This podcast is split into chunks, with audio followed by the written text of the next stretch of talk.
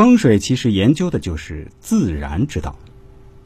跟大家讲解了那么多关于风水的知识，同学们是否发现，在我所承学到的风水学问中，风水其实研究的就是自然之道。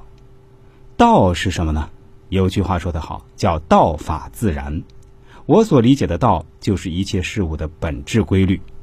我们学风水的目的，就是要顺应和寻找自然之规律，选择更合乎自然理法的居住环境，我们的生命才能长久繁荣昌盛。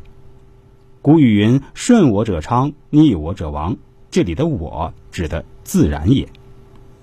有朋友咨询路冲的风水问题，让我回想起了在几年前看到的一则新闻。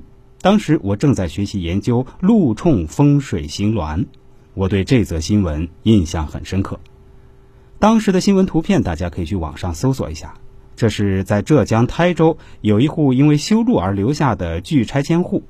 从图中我们可以看到，一条新建马路在通过这个住宅时绕成几字形通过，这就形成了风水学中的路冲行煞。路冲行煞形成是因为来往的车辆急速流动，形成了一股猛烈的冲破煞气，为典型的风水破败格局。这种格局的住宅，人如果长期居住，会出现意外横祸、破散败家之现象。同学们务必。要避免此种格局的居所，切记切记。另外，我再跟大家说几点风水小建议：一，KTV、唱花场等这种类型的职业，最重要的是人气、人脉。只要有人气、人脉，你的财运必定会好。第二，从风水学角度来看，一个房子太过阴暗或太过光明，必定是阴阳失衡。阴阳失衡必定会给人们的运气带来影响。入住过阴的房子，我们称之为太阴格局，人会变得懦弱、胆小怕事、无行动力、无激情、懒散等。入住过阳的房子，我们称之为太阳格局，人就会变得脾气暴躁、做事鲁莽、好斗狠，家中口角是非多等等。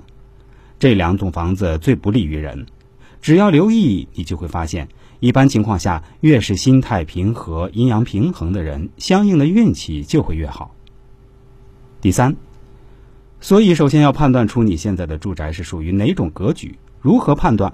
其中最简单的方法是按风水感气法门去判断，准确度还是蛮高的。就是在白天较为晴朗，正午时分进入房子的大厅，去感觉一下，是过暗还是太过光亮。一般白天大厅还需要开灯的话，都是偏暗的。